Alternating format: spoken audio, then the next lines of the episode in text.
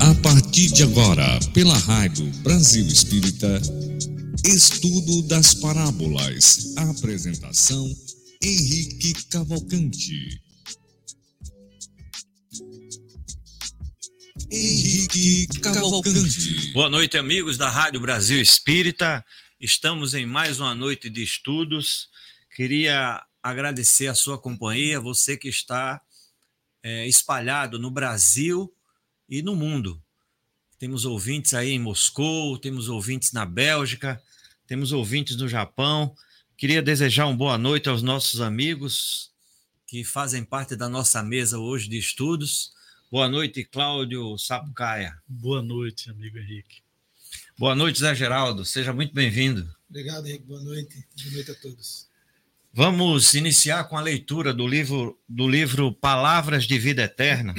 No capítulo 77, fala: Se procuras o melhor. O texto base está em Tiago, no capítulo 1, versículo 4, onde diz: Tenha, porém, a paciência a sua obra perfeita, para que sejais perfeitos e completos, sem faltar em alguma coisa. O texto diz: a paciência vive na base de todas as boas obras. Acalentarás sublime ideal, contudo, se não tens paciência de realizá-lo. Sonhas cumprir elevada missão, mas se não tens paciência de sofrê-la. Levantarás preciosa instituição, contudo, se não tens paciência de sustentá-la. Queres a felicidade no lar, mas se não tens paciência de construí-la. Planejas belo futuro para seu filho, contudo, se não tens paciência de educá-lo. Aspiras a determinada profissão, mas se não tens paciência de aprendê-la. Sem paciência, os mais altos projetos resultam em frustração. Observa o, pomicultor que deseja fruto da, na árvore. Primeiro, a paciência de preparar a gleba. Em seguida, a paciência de plantar, de cultivar, de defender, de auxiliar, e de esperar a colheita madura. O tempo não respeita as edificações que não ajudou a fazer. Se procuras o melhor, não desprezes a paciência de trabalhar para que o melhor te encontre e ilumine. Em todo caminho, sem paciência perfeita, não há possibilidade de perfeição. Então, queríamos iniciar o programa da noite de hoje com a nossa prece. Queria convidar o nosso irmão Cláudio a fazer a nossa prece, para em seguida entrarmos no, no tema proposto, que é o exame das comunicações mediúnicas. Cláudio. Amigo divino, rogamos a tua presença amiga aqui nos estúdios da Rádio Brasil Espírita, para que possamos ter um programa de paz, que possamos transmitir da melhor forma possível os teus ensinamentos e os ensinamentos da doutrina espírita. Pedimos, amigo divino, que também leve assistência a todos os nossos ouvintes e a todos aqueles que necessitam. Que assim seja. Que assim seja. Então vamos dar início. Queria passar a palavra para o Geraldo e queria iniciar justamente com a natureza das comunicações mediúnicas. Geraldo, com a palavra. Antes de mais nada, saudar a todos, né? Henrique, Cláudio, Márcio, Neuzinha e todos aqueles que acompanham a nossa Rádio Brasil Espírita dizer que é uma alegria, uma honra estar aqui com vocês e me sinto muito é, acolhido nesse convite que foi feito. É, antes de mais nada, é conveniente a gente lembrar que, que Kardec era um cientista. E como cientista, ele teve muito cuidado na é, codificação da doutrina. partindo do princípio de que os espíritos são pessoas, assim como nós, só que desencarnados. E que, portanto, precisavam, precisava se ter o mesmo cuidado com aquilo que eles falavam que nós temos também com as pessoas que nos falam. Né? E o método científico, particularmente naquele momento, o método científico é, mais mecanicista, né, tinha, tinha esse cuidado de trabalhar com a confirmação é, contínua daquilo que era colocado. Então, Kardec é, teve o cuidado de, de verificar para registrar apenas aquelas informações, aquelas coisas que poderiam ser é, confirmadas por mais de, um, de uma fonte, e teve cuidado também de estabelecer classificações, categorizações, tudo aquilo que é próprio do método científico, para se certificar de que não fosse apenas uma mera uh, um mero conjunto de suposições que fossem feitas, né? E aí nesse sentido, uh, ele, ao observar as, as comunicações mediúnicas, né, daqueles médios com que ele com que ele conversava para estabelecer a doutrina, ele percebeu, ou ele estabeleceu basicamente, categorizou quatro tipos de, de comunicação mediúnica. Né? As chamadas comunicações grosseiras, que geralmente eram feitas ah, por espíritos com pouca elevação moral, né? e que através um médium, que por sua vez também não tinha uma educação mediúnica adequada, dava vazão a tudo aquilo que chegava, né? E, portanto, apresentava uma fala mais grosseira, com utilização de palavras de baixo calão ou agressivas, etc. E, tal. e até hoje a gente encontra isso ainda, né? Há, de, há determinados, determinadas comunicações que têm essa característica e que, via de regra, elas são é, manifestadas por, por médiums que não têm educação mediúnica para conter esse processo, né? E acabam dando vazão a isso. As chamadas comunicações frívolas, que, como o nome já sugere, né, emana daqueles espíritos levianos que não são necessariamente grosseiros, né, mas são mais zombeteiros, são mais brincalhões e trazem uma certa malícia, mas não exatamente uma maldade, né? E que, portanto, geralmente são comunicações que não têm basicamente uma utilidade, né, como é comum nas comunicações daqueles espíritos mais elevados. Então são, são comunicações à toa, né, que não têm um fim útil, que não não podem ser muito levadas em consideração porque elas não são produtivas, vamos dizer assim, são frívolas, né?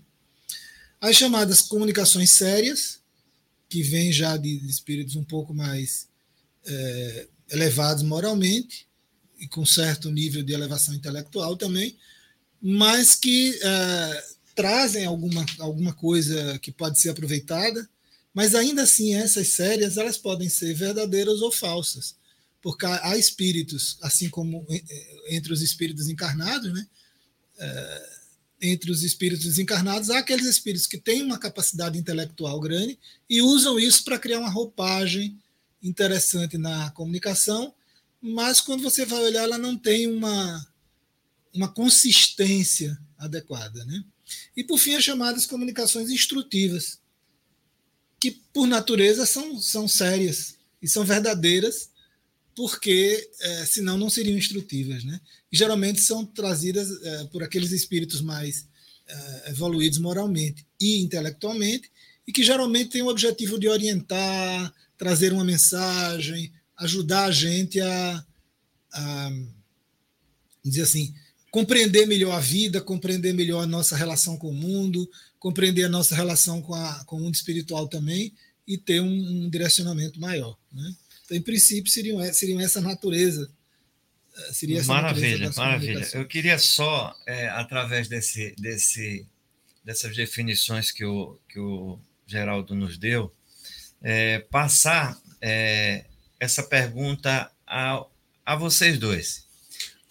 O porquê da necessidade do exame numa reunião mediúnica, do exame das comunicações. Então, como o, o, o Geraldo já falou, queria, Cláudio, que você é, é, tentasse responder da sua, da sua maneira o porquê da necessidade do exame nessas reuniões mediúnicas? Ok, Henrique. É, antes de responder, eu gostaria de dizer que essa, essa preocupação do Kardec, já desde aquela época, né, ela continua, continua atual, né, porque já se vão, já se foram 170 anos, acho que 170 anos, quase da, da codificação da doutrina espírita, e Kardec, né, é, já, já era muito criterioso e já tinha essa preocupação com essas comunicações, com a veracidade dessas comunicações. Então, se hoje a gente faz uma análise do que é produzido, nós vamos, inclusive aí obra literária, né? Nós temos que ter realmente essa preocupação, porque essa, essas obras literárias muitas vezes vêm destacada como vem com o selo de comunicações mediúnicas, de obras espíritas, e muitas vezes essas informações dessas obras só servem para denegrir o verdadeiro objetivo da doutrina espírita. Então, assim, a, a, a preocupação é muito válida. A preocupação é muito válida, né? de saber a origem, não é isso? Saber se a comunicação é verdadeira, saber com quem você, qual o espírito, o, o, o naipe de espírito, né? O, o não, é, não foi isso a pergunta? Você quer saber se é a comunicação? Você pode repetir a pergunta, por favor? Se, se o, qual a necessidade, a necessidade né, desse, necessidade. desse exame na, na, reunião, na reunião mediúnica? Né? Porque a gente, a gente sabe o seguinte. Mas a necessidade, se é, evita, verdadeira. É, o, o exame evita o engano, porque de repente nós estamos numa reunião mediúnica onde um, um médium ele está se apresentando como uma irmã Teresa e de repente não tem nada de irmã Teresa. Tá. Entendeu? Então, assim, esse exame é necessário. Por que necessário?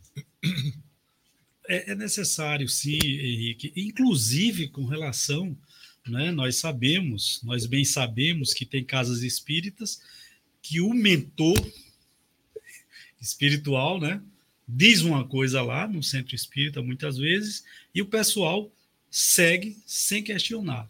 Muitas vezes, dependendo da estrutura da casa espírita, essa orientação não é uma orientação que está de acordo com os postulados da doutrina espírita. Essa é uma das, é, das, das necessidades de se fazer a avaliação. Naturalmente, numa reunião mediúnica séria, onde realmente ali prevalece a caridade e o intuito de ajudar aos irmãos é, mais necessitados, é evidente que isso não vai ocorrer. Mas essa necessidade, né, uma das necessidades, talvez seja essa. Ah, é importante saber que quando uma reunião é bem dirigida, uma reunião, reunião mediúnica é bem dirigida, é, se identifica fácil né, as fraudes, né, de onde é aquela comunicação, porque, convenhamos, não é, não sei se o professor concorda, não é tão fácil de se identificar é, quando uma comunicação é falsa ou não. Principalmente quando aquele irmão que está dando a comunicação tem uma inteligência é, acima da média, porque nós sabemos, nós bem sabemos que a, a bondade e a inteligência não andam juntas. Então, é, é sabido que a, a, é, espíritos né, inteligentes podem chegar numa reunião mediúnica e tentar ali enganar ao grupo, inclusive com orientações é, desencontradas com relação às informações da doutrina espírita. Professor, o exame evita o engano? Veja, depende do critério que se utiliza para fazer o exame. É por isso que no livro dos médiuns, por exemplo, Kardec nos dá algumas orientações importantes. E já há outras obras também que trazem um cuidado sobre isso, né? Porque, como o Cláudio estava falando, há pessoas que acreditam que uma comunicação vindo dos espíritos ela é necessariamente, primeiro, verdadeira, segundo, que ela tem um conteúdo é, moral adequado, né? e, e, terceiro, que ela é algo a ser seguido incontestavelmente. E aí a gente tem algumas coisas que a gente tem que observar. Né? Primeiro, nós estamos partindo do pressuposto que o médico, que o médium seja é, verdadeiro, né? que não seja alguém que costuma fazer fraude. Então, estou partindo desse princípio, não estou nem analisando essa possibilidade do médium que frauda. Partindo da, da perspectiva de que o médium está sendo verdadeiro na sua colocação, ainda há o risco de ele é, tá, tá tendo a comunica tá dando a comunicação de um espírito que ele é. O espírito é fraudador. Né? Então, veja, ele, o, o, livro dos médiuns nos coloca três, três questões que a gente precisa observar em princípio, para fazer uma avaliação da, da comunicação mediúnica. Né? A primeira condição, e é incontestável isso, é certificar-se da fonte de onde elas promanam. Né? Então, às vezes, por exemplo, o cara se anuncia lá é, como você citou Madre Teresa de Calcutá, ou então como Chico Xavier, ou como, é, sei lá, Bezerra. Paulo Apóstolo, Bezerra de Menezes, né? Enfim, contam até, contam até uma história interessante que havia um médium num lugar que se colocava como Jesus e pelo, pelo fato dele dizer que era Jesus, né, as, as, as pessoas procuravam e formavam aquela fila até que alguém descobriu, né, que foi chamar ele de uma outra forma e ele disse, não, mas eu não sou Jesus Cristo, eu sou Jesus de tal que faleceu. Quer dizer, não, não era aquele Jesus que se imaginava, porque as pessoas estavam cegamente é, vindo atendendo aquela, aquele chamado como se fosse o espírito que eles imaginavam. Então a gente primeiro tem que observar a fonte de onde eles promanam. Né? Como é que a gente faz isso? Analisando a, a qualidade é, da, da, mensagem moral que está vindo. Né? Se há contradição, se não há contradição entre as coisas que são ditas. Uma segunda questão é a natureza do médium, a qualidade moral do médium.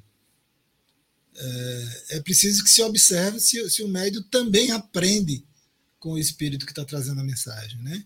E terceiro é a intenção da mensagem, o fim útil. Mensagem, por exemplo, que tem objetivo dizer o que você tem que fazer na vida, aceita esse emprego, não aceita esse emprego, viaje para tal lugar, não viaje, é, case, não case. Geralmente a gente já fica com a pulga atrás da orelha, geralmente são mensagens. Por quê? Porque os espíritos elevados eles não tratam dessas questões comezinhas, né? essas questões do dia a dia. Eles têm o cuidado de dar orientações para a vida da gente a partir da, da, da, da observação ou, ou, da oferta de elementos morais para que a gente tome as decisões. Então, se Deus não quis interferir no nosso livre-arbítrio, como é que os espíritos elevados iam ter essa intenção? Então, eles não interferem no nosso livre-arbítrio. Eles nos, nos ajudam nos dando elementos para que a gente possa decidir por conta própria. Né? Bom, dito isso, aí tem, tem no, no, livro, no livro do, dos médios, no capítulo 16, o item 186, se coloca assim: para que uma comunicação seja boa, preciso é que proceda de um espírito bom. Então é a primeira coisa. Para que esse bom espírito a possa transmitir, indispensável é ser um bom, ter, um bom, ter um bom instrumento. No caso, um médium adequado. Né? E por isso que a gente, que, quem atua na mediunidade, precisa estudar, precisa se aprofundar, porque o espírito se utiliza também de aspectos da gente, inclusive de aspectos anímicos, para poder se, se, se pronunciar. Né? É, e para que queira transmitir, transmiti-la, necessário se faz que é o fim visado lhe convenha, ou seja, que haja um fim útil. Então a gente precisa ter muito cuidado com essas comunicações que têm por objetivo fazer predições, não que não haja médiums clarividentes, né, espíritos que revelam alguma coisa, mas são sempre que as coisas que têm um fim útil e de aprendizado. Então, vai morrer uma pessoa famosa. Me perdoe, mas a gente pode prever isso aí sem, sem usar mediunidade. porque sempre está morrendo alguém famoso, né? E outras coisas do gênero. Mas são previsões que não tem, que utilidade tem eu saber que, que tal pessoa vai ser eleita para um cargo, ou que tal pessoa vai morrer, ou que vai o time tal vai ganhar, o outro vai perder. Que fim útil tem isso? Então a gente já desconfia desse tipo de mensagem. Né? Então essas análises são importantes, esse exame é necessário para que a gente não caia na esparrela né, de espíritos frívolos ou de espíritos que, embora a mensagem seja séria, ela, ela não tenha um fim útil, né? para que não vire fofoca espiritual. E é uma probabilidade muito boa, né? Você Sim. ou você acerta ou você erra. Então vai ter vários médios aí que vão acertar essa probabilidade de um time A ganhar e o time B perder. Então, mas eu, eu quero entrar num ponto aqui. É, nós é, saímos de um período é, de pandemia e no final da pandemia eu estava participando de um seminário onde eu ouvi por diversas vezes algumas pessoas falarem que o mentor espiritual ele tinha mandado suspender a reunião mediúnica. Em outras casas espíritas, o mentor mandou dar continuidade. Então, assim, é, muitos nesse período ficaram um pouco em cima do muro. Eu queria também ouvir de vocês isso aí, é, é, porque às vezes a pessoa é, sem exame nenhum segue piamente o que é, o espírito ou os espíritos estão. É, é, não estou dizendo que no período de pandemia, nós estávamos já saindo do período de pandemia, já estávamos com vacina, já estávamos em segunda dose, em terceira dose, mas ainda assim o mentor, é, eu vi que o mentor mandou suspender a reunião mediúnica. Em, outros, em outras casas espíritas, o mentor autorizou a prática da reunião mediúnica. Queria também ouvi-los sobre esse, esse, essa questão aí. Olha, isso é uma coisa tão assim, tão difícil né, de, de, de responder, porque é, eu acredito que cada caso não é, é um caso. E, e, e, ao meu modo de ver,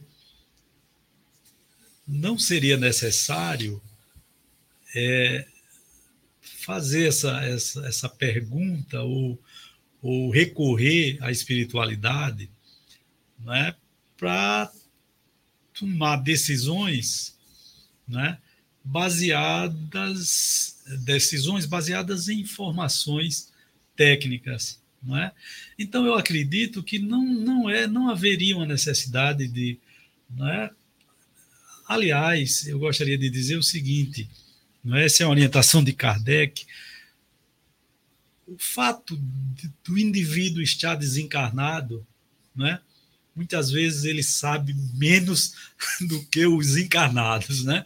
Então a gente sabe disso. Então não seria necessário né, pedir, mas usar, lembrando Kardec, o bom senso, né? O critério, por que é que vamos? Será que todo mundo está sadio aqui na reunião, participa da reunião? a pandemia já passou, todo mundo está vacinado, não é? Mas aí vem um. Porque, de repente, pode aparecer depois o, é, o, o, mentor da, né, da reunião ou algum espírito e diga o seguinte: olha, a partir de hoje todo mundo aqui vai usar branco para participar da reunião. Essa a gente já descarta. Essa a gente já descarta. Né?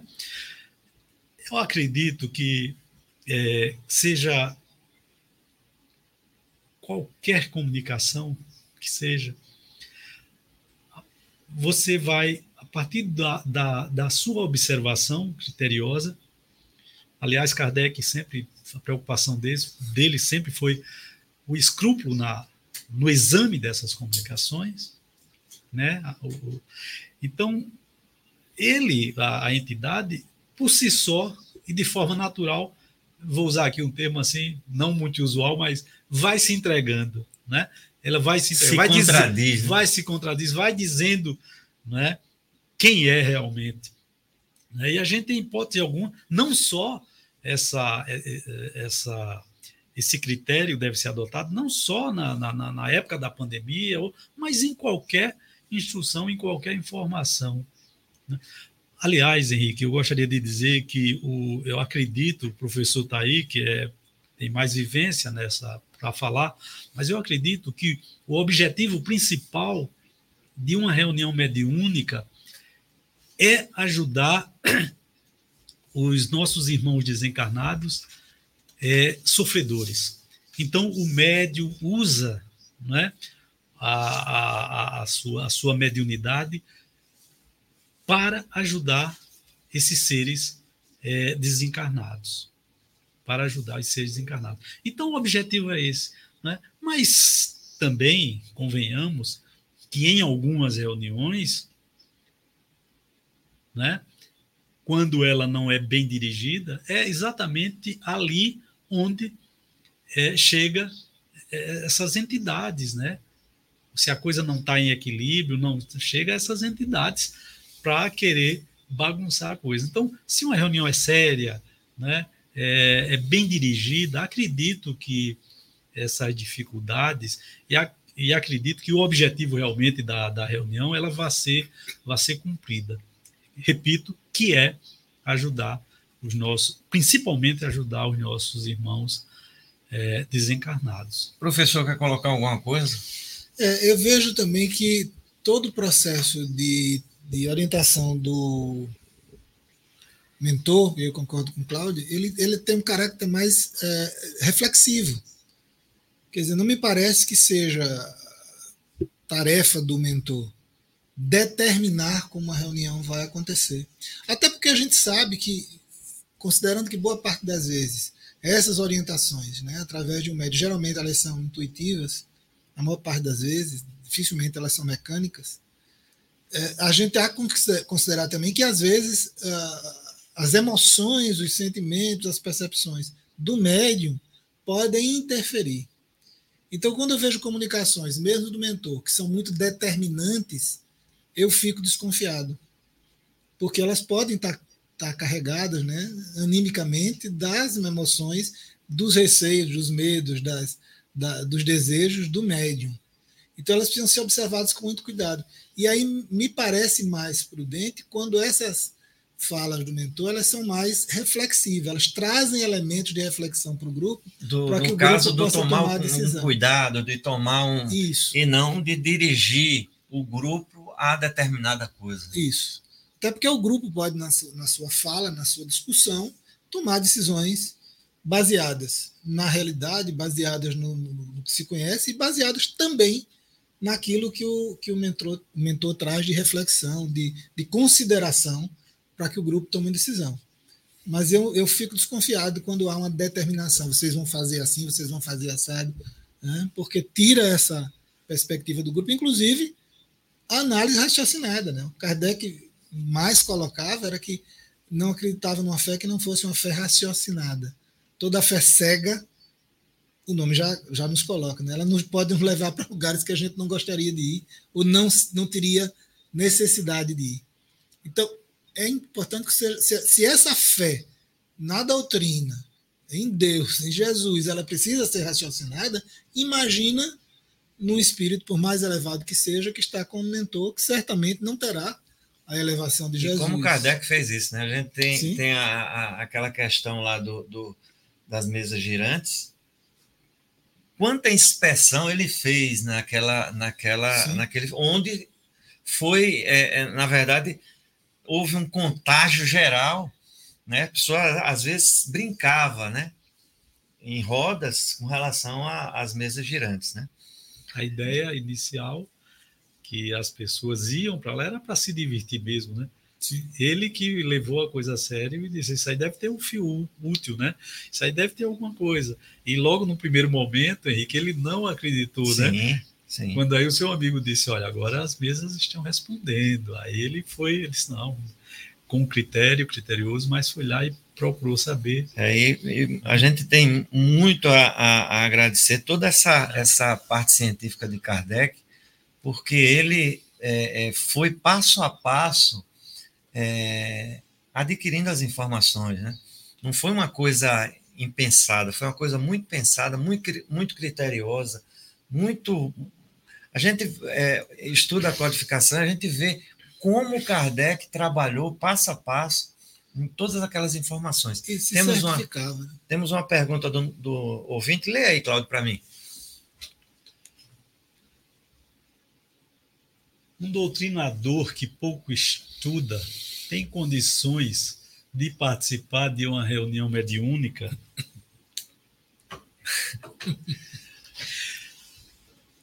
É, tá com vocês a bola aí. Vocês. É, veja, particularmente para ser doutrinador, eu gosto mais da expressão dialogador. dialogador. É, eu acho que ela é mais pertinente. Mais atual, né? Também, é. né? É, tem a segunda tem a parte. Segunda então parte, vamos lá. a segunda parte ainda.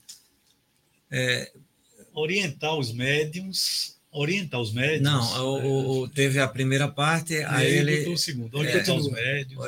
O doutrinador que, pouco, pouco estuda, tem condição de participar da reunião mediúnica? Aí, aí orientar, orientar os médiums. O que fazer quando se faz parte de uma reunião onde o doutrinador pouco entende? Fernando de Garanhuns. É, veja, se, se para atuar como médium já é importante que você estude, imagine para ser dialogador. Né? É, tem um, tem um psicólogo que escreveu um livro que eu acho fantástico. O nome dele é Adenauer, não sei se pronunciei certo, tá? tem, uma, tem um agudo aí no ar. Adenauer Novaes. Escreveu um livro chamado Psicologia e Mediunidade. E que ele diz o seguinte: é, a comunicação mediúnica, além de, de ajudar os nossos irmãos né, desencarnados, ela visa o aprimoramento psicológico e a maturidade espiritual do indivíduo, do médium, no caso. Ora, no caso do dialogador também. Né? Então, boa parte do que a gente vive na reunião mediúnica não é apenas porque às vezes a gente se coloca como aquele que que está numa posição de que vai ajudar os irmãos desencarnados, né? Mas boa parte daquilo que está sendo trazido pelos espíritos é para a gente também, como médium, como dialogador, né? E se a gente tiver o cuidado nesses exames, geralmente se reserva a meia, última meia hora da, da reunião mediúnica, às vezes até mais, para fazer uma análise das comunicações que ali foram trazidas. Né? Uma reunião mediúnica séria precisa fazer isso, para observar esses aspectos todos das, das comunicações que vieram, tanto as psicofonias quanto as psicografias. E aí, nesse momento, é importante a gente observar também o que é que daquilo que foi trazido nas comunicações serve para a gente. Né? Porque a mediúnica não tem o objetivo apenas de ajudar aqueles que desencarnados que são levados ali. Mas não é à toa que a gente está ali também, e não é à toa que determinada comunicação vem através de mim ela vem porque há alguma coisa que eu estou precisando observar naquilo ali também. Né? Ou alguém que está ali no grupo. Então, a mediúnica é voltada para os desencarnados e para os encarnados que ali estão. Então, eu preciso estudar, inclusive, a partir daquilo que é trazido nas comunicações da mediúnica. Ele me dá pistas de coisas que eu preciso estudar, de que eu preciso me aprofundar. Então, se o doutrinador, como está se chamando ali, né, o dialogador, ele não estuda, é preciso que se discuta isso no, no momento de avaliação e que se solicite esse dialogador que estude, que se aprofunde, para poder dialogar fundamentado em questões. Né? Agora, é, é o que eu acho, me perdoe, Claudio, o que eu acho interessante é o seguinte: nós temos que entender que nenhum dirigente é, de reunião mediúnica ele tem plenos poderes, sim, sim. né?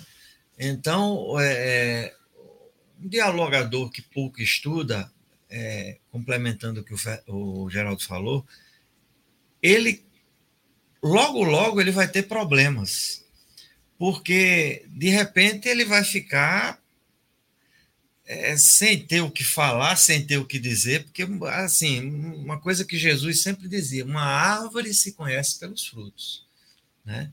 Então, se o fruto não está não tá brotando, logo, logo vai, vai se ter vai grandes problemas. Grandes problemas. Né? E outra coisa, a, a gente falou aqui do, dos espíritos grosseiros, dos frívolos. é, dos zombeteiros. Tem espírito que engana, engana, engana muito. Fascina. Então, às vezes, chega para o dialogador e diz: Puxa vida, é, como você tem um coração bom, como você é uma pessoa. E a pessoa, o ego da pessoa, vai lá para cima. Então, temos que ter bastante cuidado, porque é, nós estamos sujeitos a, a coisas muito sérias, é, influências muito sérias. Então, é, é muito bom que o, esse dialogador, ele, ele, assim, a não sei, casa espírita, porque geralmente as casas espíritas mais sérias têm um critério muito grande em colocação de pessoas em reunião mediúnica. Então, isso é uma preocupação também. Não se pode colocar também qualquer tipo de pessoa em reunião mediúnica. As pessoas têm que ter é, critérios para colocar. Tanto é que nós vamos falar agora desse tema daqui a pouco: influência moral dos médios. Agora, é, complementando ali a, a, pergunta do Fernando, não, não é complementando. Eu acredito, e não sei se vocês concordam comigo, que isso aí é uma, é uma opinião minha, que mais importante do que o estudo é a condição moral do dirigente lá da reunião, do dialogador. Porque, de repente, o indivíduo estuda, conhece todo o processo, né? mas ele não tem uma elevação moral, né? ele não tem as qualidades morais, porque isso é muito importante. Aliás, é importante para é todos nós. demais, porque ou ele equilibra uma balança, né? Ou ele então, equilibra, ou ele desequilibra ao, completamente. Ao Fernando, eu acho que acho que mais importante ainda é a elevação moral. Porque o, o, o você, você sem o conhecimento, né, e com e, e com um objetivo nobre naquela reunião, você vai buscar esse conhecimento. É, mas como dialogador, eu acho que tão importante quanto a condição moral, eu não diria nem elevação, porque é, a gente condição, fala de elevação da é. gente é ainda é muito complicado, né? Mas sem, sem, sem o estudo também, ele pode fazer intervenções desastrosas, sob o ponto de vista do, da orientação daquele espírito que já chega ali em sofrimento e que precisa de algo que que o conduza adequadamente. Eu posso fazer alguma coisa que seja exatamente a antítese do que é necessário. Por isso é que o estudo é importante, particularmente para o dialogador. Quem está na sustentação, nem tanto. Mas para quem é dialogador, está importantíssimo. Até porque pode acontecer também, e aí me permite, Henrique, é, da fascinação, como você colocou, né, de chegar lá e elogiar que você é, é, é brilhante, você tem bom coração. E pode acontecer o contrário também. Quem é você você tem condição moral de falar isso comigo? E se o cara não está preparado, ele desaba, ele se perde. Né? Ele cai nessa armadilha que o espírito coloca. O problema não é nem estar tá preparado, é se ele realmente, se aquilo tem um fundo de verdade, se o indivíduo não está realmente Às vezes até preparado. Que tem, não, mas assim, moralmente, né? nós sabemos que é. somos é, espíritos imperfeitos. Isso. Então você é. tem que, na hora, você tem que ter um preparo para responder aquele espírito. Não, meu irmão, eu realmente eu não tenho é, uma condição muito elevada, mas eu estou aqui a serviço do mestre. Então você não. Logo, logo você vai Isso, porque... cair no embaraço você não vai sair é, desse eu já, eu, eu, eu li em algum, em algum, em algum livro, não, já faz algum tempo, e não lembro, confesso, não lembro, mas eu acho que isso é uma história, não é assim, que todos vocês devem, devem conhecer ou ter visto algo parecido. O, dialogador estava lá falando com tentando né, ajudar ali aquele um espírito ali é, que não aceitava a condição né, e também não aceitava que o médio, por conta da, da condição moral dele, viesse ajudá-lo. Então houve um embate entre o espírito e o médio e ele não conseguiu, por mais que ele né, tentasse ajudar e tentasse, ele não, não conseguia. Então, saiu uma senhorinha de lá, que não tinha é, condição intelectual, não conhecia, mas com amor, com a, a sua benevolência. Quando falou com o. Aí ele aceitou, e aí foi onde ele foi é, direcionado né, na, naquele momento difícil, e depois ele retornou lá nas outras reuniões, e a ponto de realmente ele ter ter é, alcançado o objetivo, né? A reunião ali alcançou o objetivo em ajudá-lo. Então, assim, a gente sabe que eu acredito que o dialogador, claro que é importante você ter o conhecimento para saber, mas a condição moral é uma coisa que você realmente você você se você principalmente o espírito. Agora essas coisas acontecem, professor, eu acredito, porque todos nós, né, encarnados ou desencarnados, acredito que estejamos assim no, no mesmo patamar, né? Sim. Quase no mesmo patamar. Então, de uma certa forma, você também está sendo está sendo ajudado ali. De uma, de uma certa forma, você está sendo, vou usar o termo que não é adequado, mas está sendo doutrinado, porque nós também precisamos, sim, né? Sim, na condição de, de espíritos imperfeitos, nós também precisamos né? passar por essas situações, né? ter essas orientações. É, e, se eu, e se eu tenho essa clareza, veja, porque por vezes eu nesse momento já estou me cuidando para resolver determinadas dificuldades morais.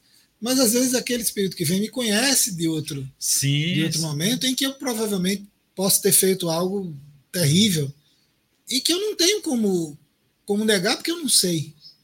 Então, se eu tenho clareza disso, eu, eu posso, como o Henrique colocou, né, dizer, olha, de fato, eu não tenho, eh, não estou aqui, o meu objetivo não é, é lhe dar lição de moral, lhe doutrinar, eu estou aqui à disposição para que nós nos ajudemos.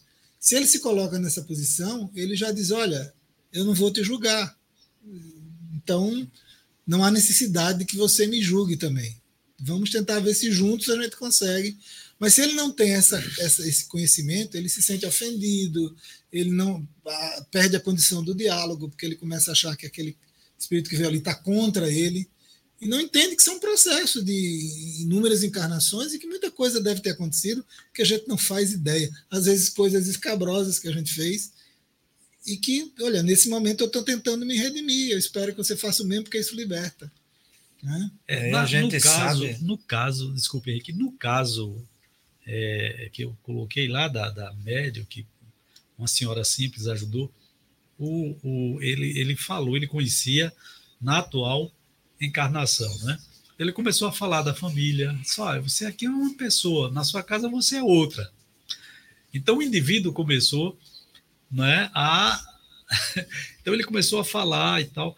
Naturalmente ele já deveria ter aí algum, algum problema já de outras reencarnações, né, a ponto de ter essa, essa perseguição, vamos dizer, a conhecer ele né, na atual reencarnação, né, chegar a expor na, na, na mesa, na reunião mediúnica essa situação. Então, eu acredito que, que é importante, mas também a, a condição moral, né? É, a gente sabe que o médium ele pode ajudar bastante uma reunião mediúnica se ele é, pausadamente, paulatinamente, ele vai se é, ajudando a construir um, uma nova pessoa, com novas ideias, com, com, com é, novas direções. E, e, eu queria falar um pouco sobre isso também, porque a gente sabe que nessa condição que você falou, Cláudio, é, se o, o, o, dialogador não estiver preparado, ele desaba, ele se perde e ele vai ter muita muitos problemas. É por isso que a gente tem que levar uma reunião mediúnica numa casa espírita de uma maneira muito séria, porque nós sabemos que é, eu já presenciei muitos casos de da pessoa sumir, desaparecer. Sim. Então, é, eu queria falar um pouco justamente sobre isso.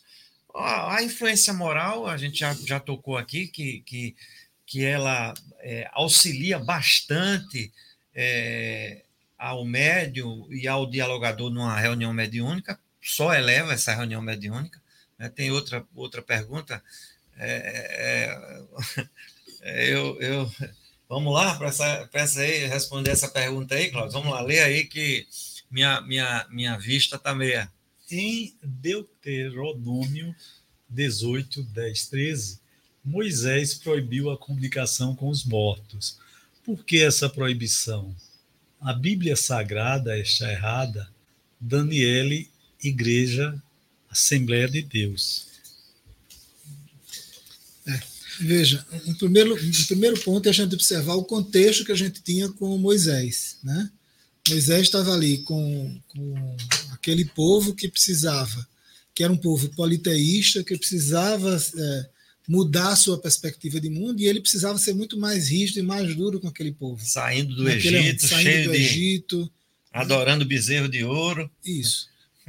E, um segundo ponto é a gente entender que contexto é esse do qual ele fala de comunicação com os mortos. A gente tinha ali uma série de cultos que era feito por aquele povo, né, que tinha a ver com a questão dos mortos, mas não na perspectiva que a gente é, trabalha aqui, mas tá, era muito no sentido da adoração. Então, o contexto é outro. Eu acho que não a gente não tem como misturar essas duas coisas, porque se a gente pega o, o Antigo Testamento, é, ele tem outra natureza, né? diferente. O, o, Novo Testamento ele é muito mais cristalino, porque a mensagem que Jesus nos traz é muito mais clara, muito mais nítida. E no, no Antigo Testamento a gente tem muita muito contexto cultural de uma mudança que aquele povo estava vivendo e passando. Né? Então, eu acho que isso aí seria, seria tema para um outro programa inteiro, para a gente ir buscar nos textos essas interpretações, essa contextualização cultural, histórica, né, da condição daquele povo que estava saindo ali. É, e, na verdade, já teve vários programas, se a Daniele nos escuta, já teve vários programas que a gente tocou um pouco nesse assunto. O, o Espiritismo queria que, que é, é, é, ficasse bem claro. Às vezes, o, o, o, a pessoa evangélica ela acha que nós evocamos, né? donde a comunicação numa reunião mediúnica ela é espontânea, Sim. né? Não é uma coisa forçada, é uma coisa espontânea, né? E o objetivo não é né? não é fazer previsões, fazer adivinhações, fazer coisas do gênero. O objetivo é nos comunicarmos como nós nos comunicamos aqui no é, mundo encarnados, aprender, se instruir, avançar. E essa professor, essa, essa questão da, da comunicação com os mortos, né?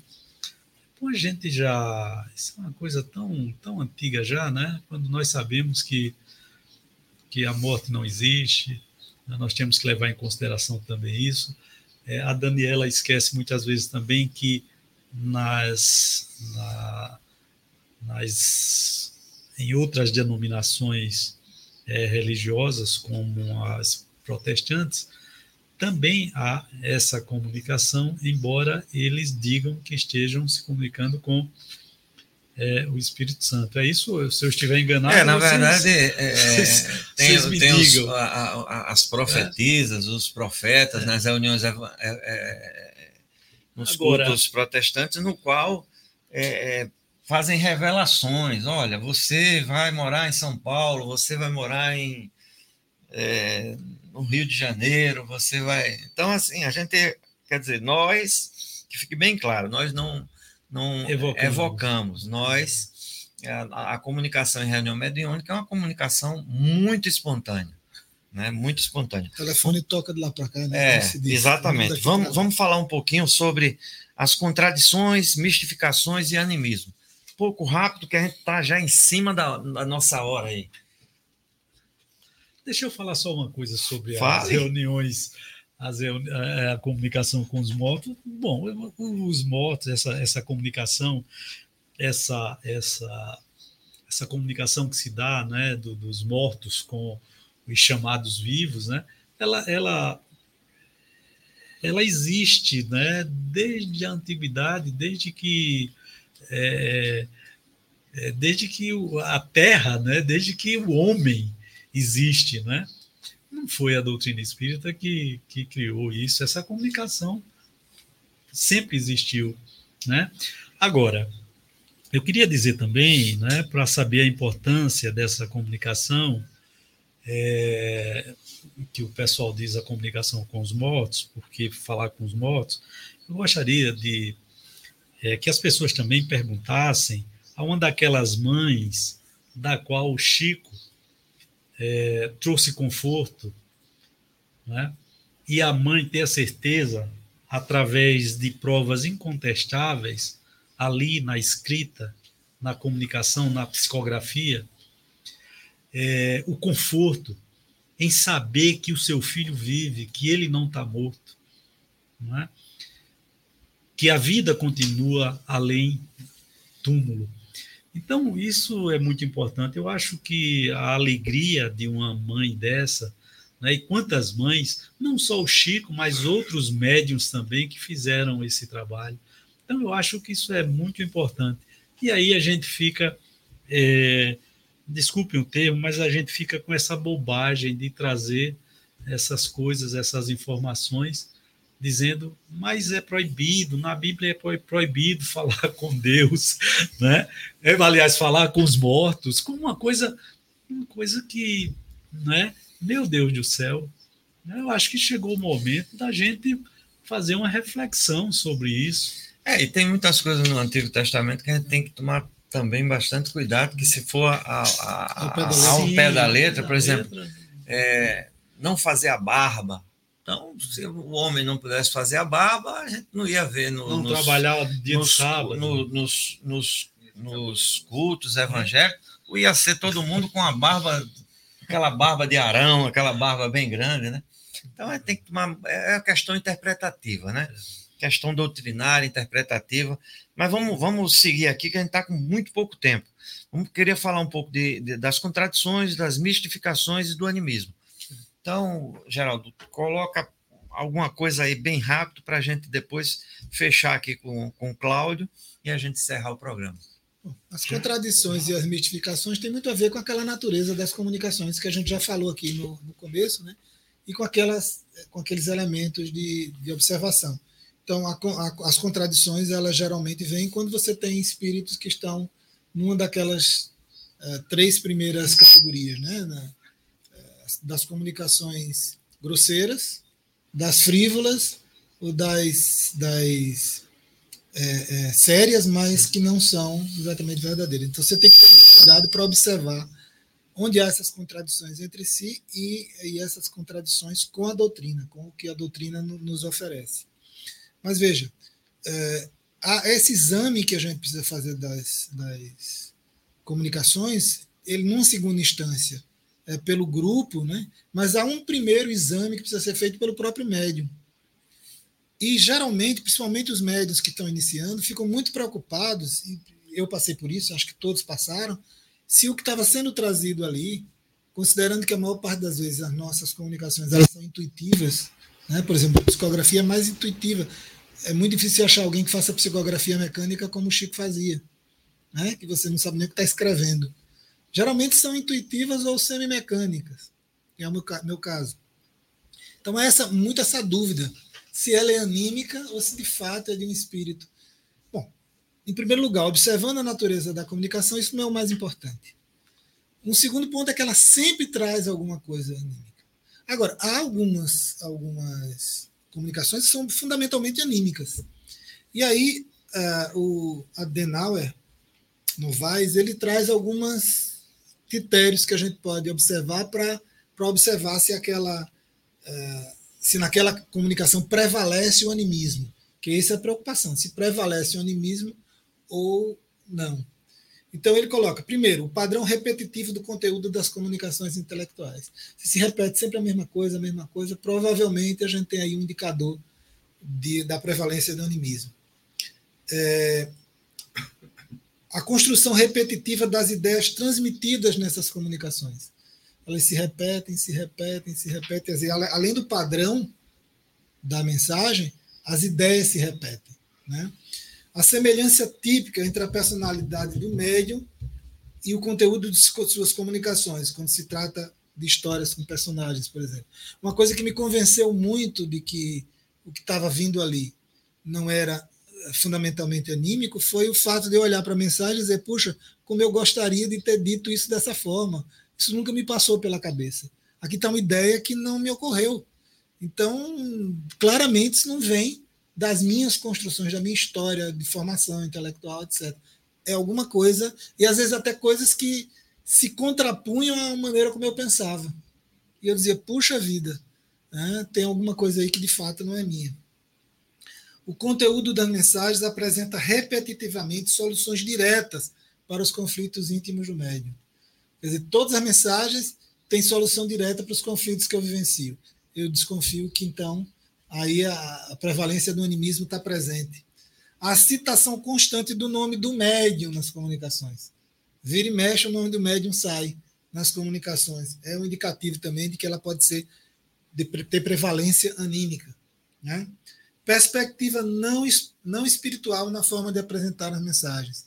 Quer dizer, traz outros elementos que não têm é, natureza espiritual. Né? É, trejeitos e tiques que não pertencem aos espíritos desencarnados. Quer dizer, eu trago um trejeito, trago um tique ali que não, era característica daquele espírito desencarnado. E, e esse talvez seja o principal, exigências exclusivas e esquisitas para que o fenômeno mediúnico ocorra. Então, para que eu que eu dê comunicação, eu primeiro uh, dou três empados, faço a respiração desse ou daquele jeito, fico de determinada uh, forma. No... Se esses trejeitos, se esses tiques, eles começam a ser condição para que eu dê comunicação, muito provavelmente essa comunicação tem prevalência anímica. Né? Agora, alguma forma de animismo ela está sempre presente. Por quê? Porque para o espírito fazer a comunicação, ele se utiliza né, da, da, do, dos, das minhas condições intelectuais, dos meus aprendizados, do meu vocabulário. Chico conta que em um determinado momento, se não me engano, foi Emmanuel, queria mandar uma mensagem através dele, isso no começo, e chega uma hora que ele está, está muito difícil, porque você não tem vocabulário, você precisa estudar um pouco mais, porque eu estou com dificuldade de. Né, que ele não sabia traduzir a intuição que recebia em palavras que pudessem ser colocadas. O próprio Chico Xavier que narra. Então eu preciso também me preparar enquanto médium para ser capaz de transmitir a mensagem que o espírito intui. Perfeito. Cláudio. Eu queria saber do, do professor, agora eu... Você vai fazer a, a pergunta. Fazer o seu Faça rápido, que a gente já está no é final rápido. do programa. Professor, é, assim, a gente fala muito na preocupação do exame e tal, da, da, das comunicações, e isso é importante, mas nós sabemos que, por exemplo, o animismo, né, ele, uma comunicação anímica, de uma certa forma, ela, ela, ela pode ser útil, né? ela não é Sim. totalmente inútil. Perfeito. Porque apesar do, do indivíduo ser dele ali, tá ali colocando as suas impressões, mas nós não podemos esquecer que ele também é um espírito, só que está encarnado. Então ele ali pode trazer alguma comunicação interessante que se torne útil. É só isso que eu queria. Não, tranquilo, eu só preciso ter clareza, clareza disso enquanto médio. É, eu é. saber que quando uma comunicação tem prevalência anímica, Certo. Para que eu assine até. Certo. E quando é de fato algo que está sendo transmitido através de mim, que tem um certo animismo, porque se utiliza das minhas, do meu vocabulário, da minha capacidade intelectual, de uma série de coisas, né? Mas que, que é, é prevalentemente de um outro espírito que está através de mim trazendo aquela comunicação. Se eu tenho consciência disso, está tudo tranquilo. Quer dizer, eu posso trazer uma mensagem belíssima que seja minha não há problema nenhum, ela vai ter tanto valor Sim. quanto de, de, um espírito que faz através de mim. Mas eu não posso, porque aí é, se constitui plágio, né? Sim. De certa sim, forma. Sim, Apropriação intelectual de alguma coisa de outra pessoa. Então precisa ter clareza disso.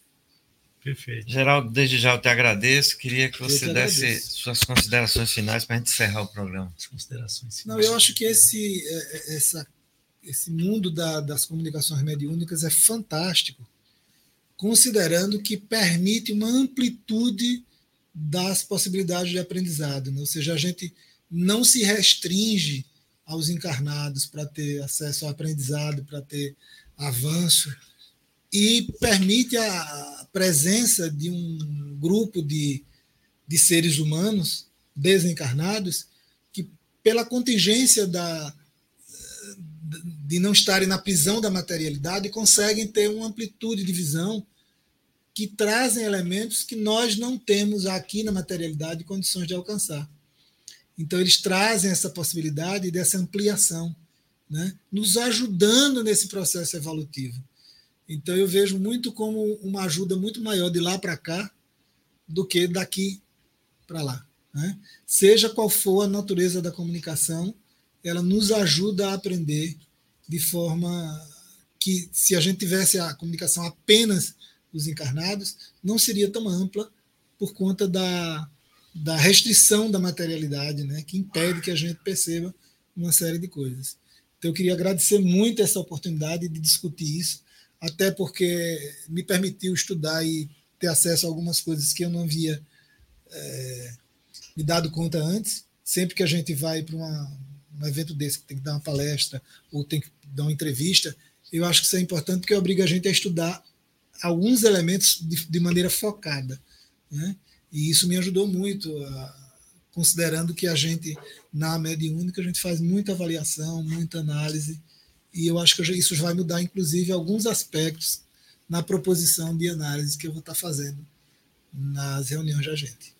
Cláudio, obrigado. Suas considerações finais. É, não, Henrique, é só dizer o seguinte: eu acho que a palavra-chave ali está né, na, na, na, na, voz, na palavra do professor, quando ele disse essa que nós somos ajudados, né?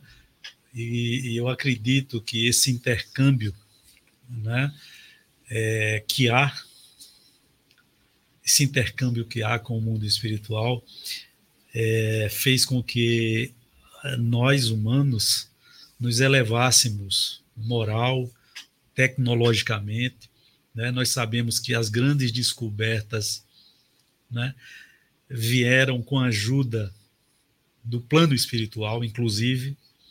Né? É como se é, a espiritualidade amiga, com a permissão divina, estivesse sempre ajudando a humanidade.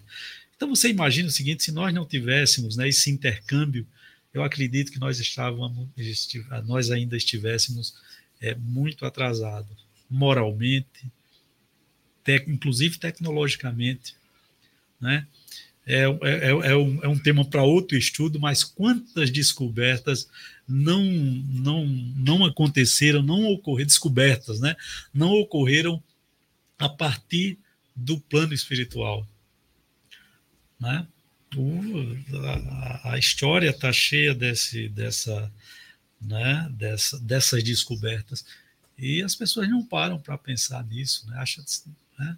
E muitas, muitas descobertas, inclusive, né, é, é, foram feitas, né, e, e, os, seus, os seus autores, os, eles, olha, isso aí foi assim, não foi bem assim, eu não, né, dando realmente o mérito a a essa coisa que muitas vezes ele não sabe de onde veio, de onde surgiu, como foi, foi através de um sonho, através. Não diz que é o espírito naturalmente, não chegou a dizer que era o espírito, mas que a gente sabe que essas informações é, vieram do mundo espiritual. E naturalmente com um objetivo útil, né? Como tudo que vem da espiritualidade superior. Eu que agradeço, Henrique, viu? Queríamos agradecer a todos os nossos ouvintes espalhados no Brasil e no mundo que nos acompanharam na noite de hoje. Queríamos agradecer que Jesus possa nos abençoar hoje, amanhã e para todo sempre. Muito boa noite a todos. Assim seja.